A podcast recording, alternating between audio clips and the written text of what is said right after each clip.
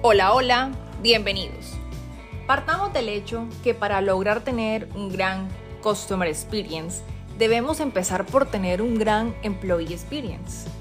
Para quienes no me conocen, me dedico a crear experiencias profundas y dejar huella en cada contacto de las empresas con sus colaboradores y así ayudarlas a convertirse en unas Humans Love Brands. Mi nombre es Ginette Gisette y sí, es un solo nombre. Y este es mi podcast, de adentro hacia afuera. ¿Qué pensarías si te digo que las marcas usan la mente como un trampolín para llegar al corazón? En el episodio anterior abordábamos el tema del branding para hacer la antesala a nuestro tema de hoy y hablábamos de las marcas y su evolución. Hoy vamos a hablar de cómo interactuamos con ellas desde nuestra realidad laboral. Hoy te invito a autoevaluarte y a la empresa donde estás también. La marca externa es eso que vemos desde afuera, eso que nos genera una conexión como clientes. Pero, ¿qué pasa adentro? Allí es donde nace la marca interna, también conocida como marca empleador o employer branding, y hace algo muy similar entre la empresa y las personas que la componen.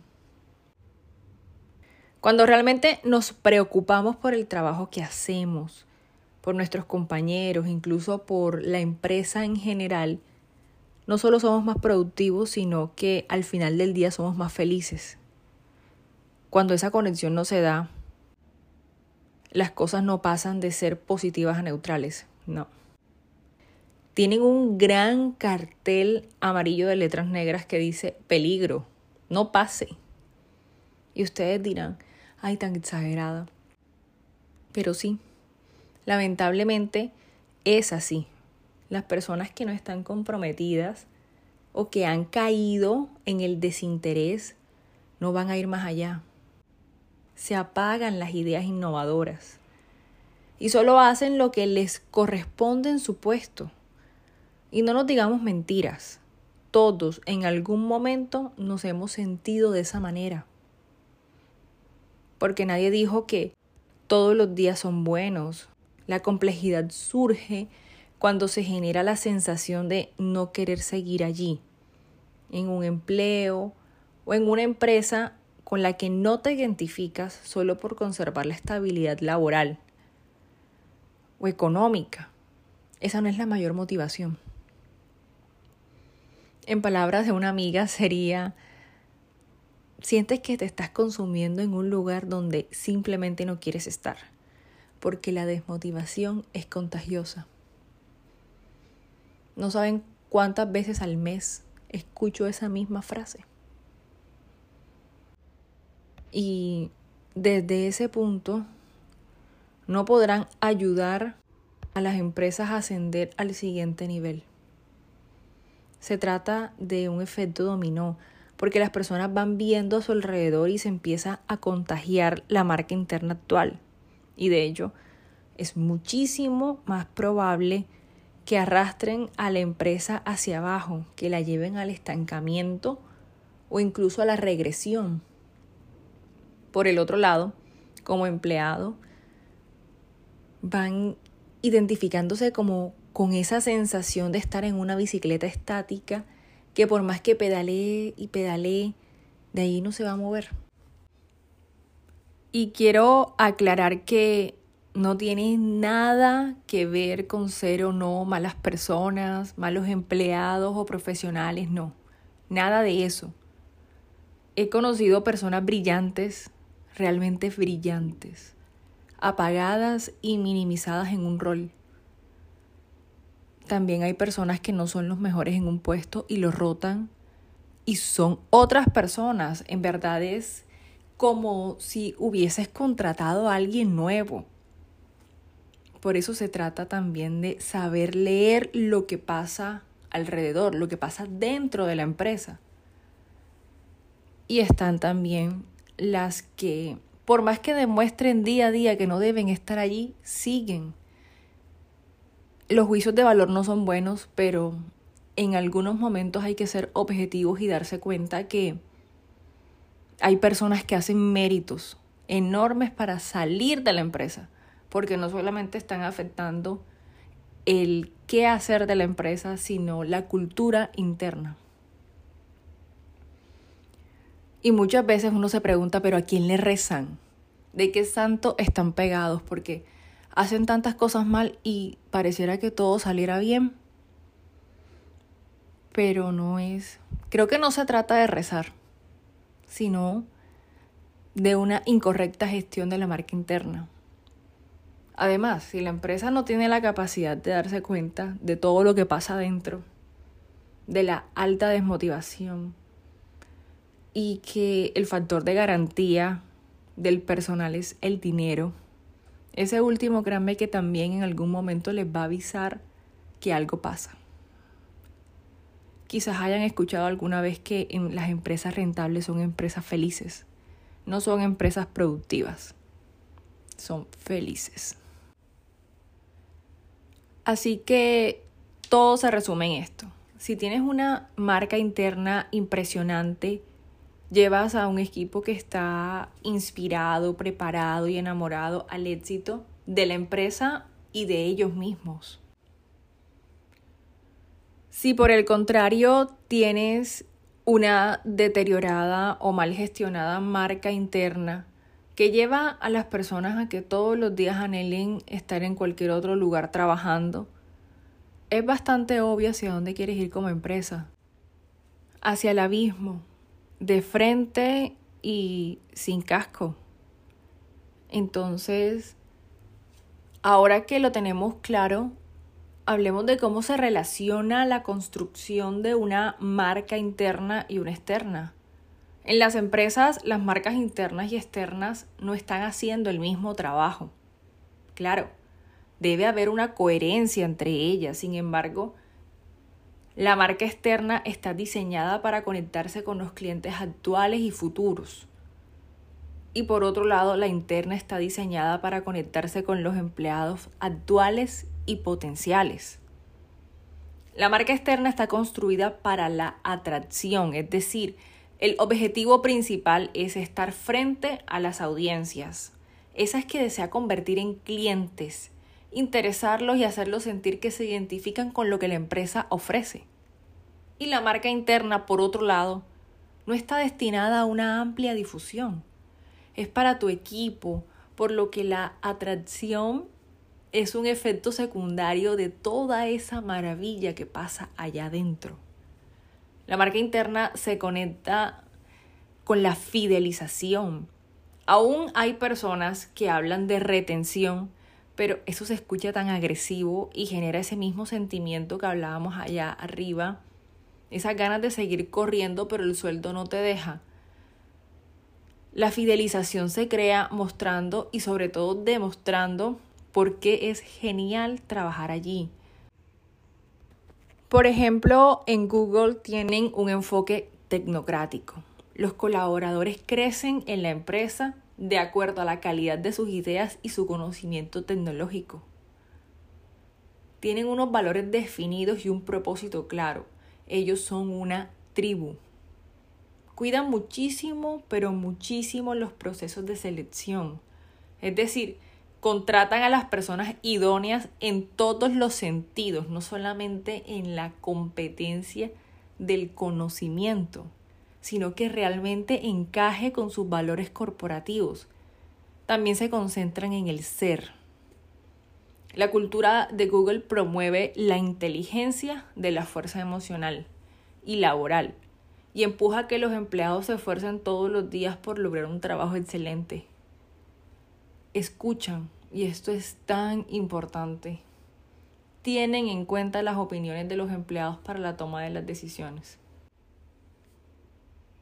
Bajo ese mismo paradigma, en el grupo Virgin del gran Sir Richard Branson, que aquí entre nos es mi jefe platónico y que no lo sepa nadie, tienen un modelo que en realidad no es un modelo de gestión de marca, sino de cultura corporativa. Los empleados son lo primero, bajo la premisa de Si cuidamos de ellos, ellos van a cuidar nuestro cliente. Contratan a personas que buscan ser mejores, que tienen un fuerte deseo de competencia, pero primero con ellos mismos, con ser mejores cada día. Cada empleado está súper, pero en verdad súper familiarizado con la cultura corporativa. Los valores se fomentan constantemente, entonces hacen talleres, reuniones, seminarios y la empresa sigue muy de cerca que las personas internalicen los valores y se comporten en consecuencia de ello. No critican abiertamente a nadie, lo cual es maravilloso, porque no solamente es decir las cosas, sino decirlas con amor, sin sarcasmo. En verdad, el mundo sería un mejor lugar si las personas suprimieran el sarcasmo de su comunicación. No se dejan llevar de los nervios. Es decir, le enseñan a las personas a cómo manejar sus emociones y no sentirse atacados. Y algo que también me parece maravilloso y súper admirable es que reconocen siempre el buen trabajo es tan lindo cuando alguien viene y te dice, lo estás haciendo muy bien. Eso es muchísimo mejor que un bono a final de año. Y sé que muchos estarán de acuerdo conmigo. Y finalmente, dentro de toda la maravilla de la cultura del grupo Virgin, celebran los logros colectivos, ya que son conscientes que cada uno de los integrantes de la compañía y sus esfuerzos son un paso en el camino al éxito del negocio. Tengo otro ejemplo de una empresa que logró ese equilibrio fantástico entre la marca interna y la externa y fue Sapos, reconocido por su efecto wow del empleado, en el que la cultura y la marca se convirtieron en un revestimiento. Eran dos caras de una misma moneda lo más chévere de todo es que la cultura es co-creada por todos y la ponen como en un libro cultural que tienen y lo revisan anualmente. Van agregando y quitando cosas de acuerdo también a cómo va evolucionando la empresa. Para fomentar esa misma cultura, tienen tres actividades principales apoyadas desde la dirección general incorporar valores en las evaluaciones culturales siempre, apoyar económicamente las actividades culturales y estimular opiniones de empleados sobre la cultura y los valores. Es decir, los empleados tienen un rol muy importante en la definición y moldeamiento de la filosofía de la empresa. Así que, bueno, si no encajas culturalmente, no tienes un lugar en sapos, es así de simple. La empresa establece también unos criterios muy rigurosos de admisión que se basan en las habilidades laborales, sí, pero también en el potencial del trabajador de relacionarse con la cultura de sapos. Y esa parte humana, esa capacidad de adaptación tiene un porcentaje altísimo en la probabilidad de hacer parte o no de la empresa.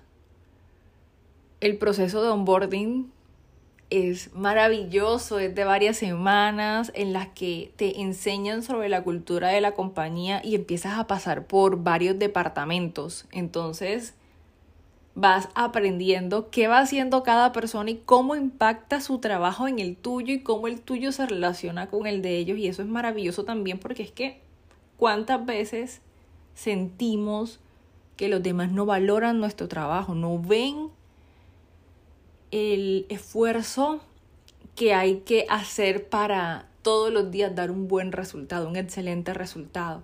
Y generalmente no valoramos lo que no conocemos, así que esto es increíble y es una de las mejores ideas que puede implementar una empresa que se quiere convertir en un gran lugar para trabajar y poder generar en el empleado realmente ese efecto wow.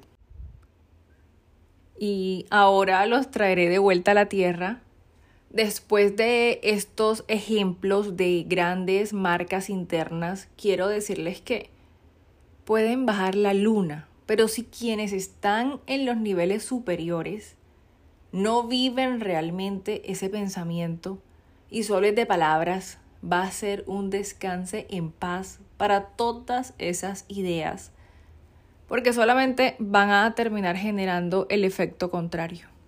Y no se trata de desmotivarlos, no, pero sí de tener muy presente la realidad en la que estamos y la probabilidad de apoyo que tengamos con todas esas ideas. Uno de los principales objetivos de cualquier marca empresarial debería ser construir un club de fans internamente. Ya no es simplemente atraer nuevos clientes, es hacer de la marca empresa una forma de vida, que las experiencias en el trabajo sean parte importante de cada uno de nosotros. No es algo fácil de hacer, pero sí se puede lograr. Y tampoco es pensar que si le gustas a la gente o le caes bien es probable que te compren o que quieran trabajar contigo. No. Tienes que buscar que te amen. Como empresa, claro está. Porque es más probable que le cuenten a los demás sobre ti. Si realmente se enamoran de la empresa, van a ser vallas publicitarias ambulantes. Esto es un embajador de marca y es lo que debemos aspirar como empresas, a no tener empleados sino embajadores. Como habrás comprendido hasta ahora, esto se aplica tanto a la marca interna como externa. Y hay un beneficio bastante obvio porque si tus empleados están dando a conocer tu marca, eso significa que tendrás más visibilidad para tus proyectos, productos, servicios, lo que tiene una relación directamente proporcional a la generación de más ingresos. Pero también será una publicidad frente a posibles futuros empleados.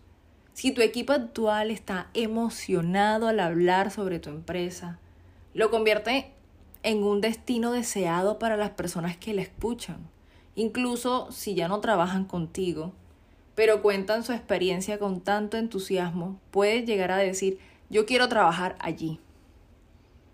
Y esto significa que es mucho más probable que puedas atraer talento de alto nivel cuando abres convocatorias e incluso generar algunas referencias increíbles impulsadas por empleados para tu empresa. Hay empresas que abren convocatorias y no se les postula a nadie. Es como si se tratara de una escasez de profesionales en el mercado laboral, pero no. Todos los semestres se gradúan nuevos cortes de estudiantes universitarios, técnicos, tecnólogos, y las empresas entran en ese proceso de selección que pasa a ser más bien como un proceso de ruego para trabajar con ellos y se vuelve constante pero nadie se pregunta, ¿qué pasa? ¿Por qué no quieren trabajar aquí? ¿Cómo está nuestra marca interna?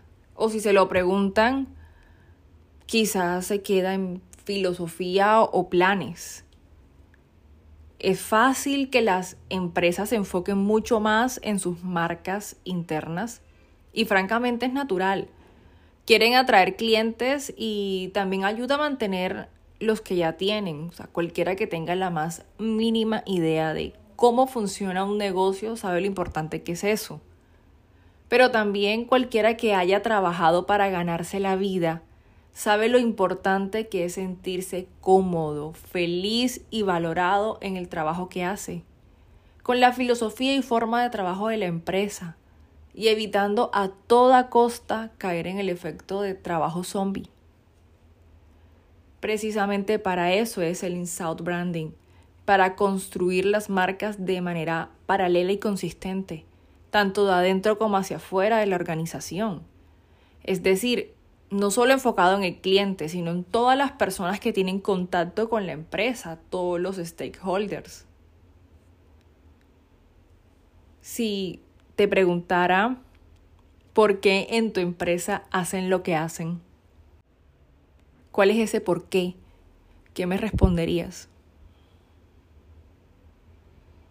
Y no pienses en el qué hacen, cómo lo hacen, o respuestas diplomáticas como generar ganancias, porque esto último en realidad es consecuencia de las actividades comerciales de cualquier empresa. Y cuando tengas esa respuesta, pregúntate, ¿cuál es esa creencia que te motiva en tu trabajo? Con la que te sientes plenamente identificado como para dar tu mejor esfuerzo. La respuesta no es tan sencilla, ¿cierto? Te lo dejo de tarea. Una verdad en medio de todo esto es que el desarrollo de una gran marca interna no va a solucionar todos los problemas de tu empresa, pero ayudará a enamorar a los miembros de tu equipo, a navegar momentos difíciles de cambio y también a ser un faro para aquellos que buscan trabajo en tu sector, a pensar en tu empresa como la mejor opción. La marca no es solo lo que ven los clientes. No nos olvidemos de una audiencia muy importante que son los colaboradores. El mejor storytelling es el story doing. Es más importante, óyeme bien, lo que haces que lo que dices que haces o vas a hacer. De eso depende que quienes trabajen contigo griten o no. Quiero trabajar en una empresa inside out Gracias por estar aquí, por acompañarme cada semana. Les envío un abrazo muy especial. Nos vemos en el próximo episodio.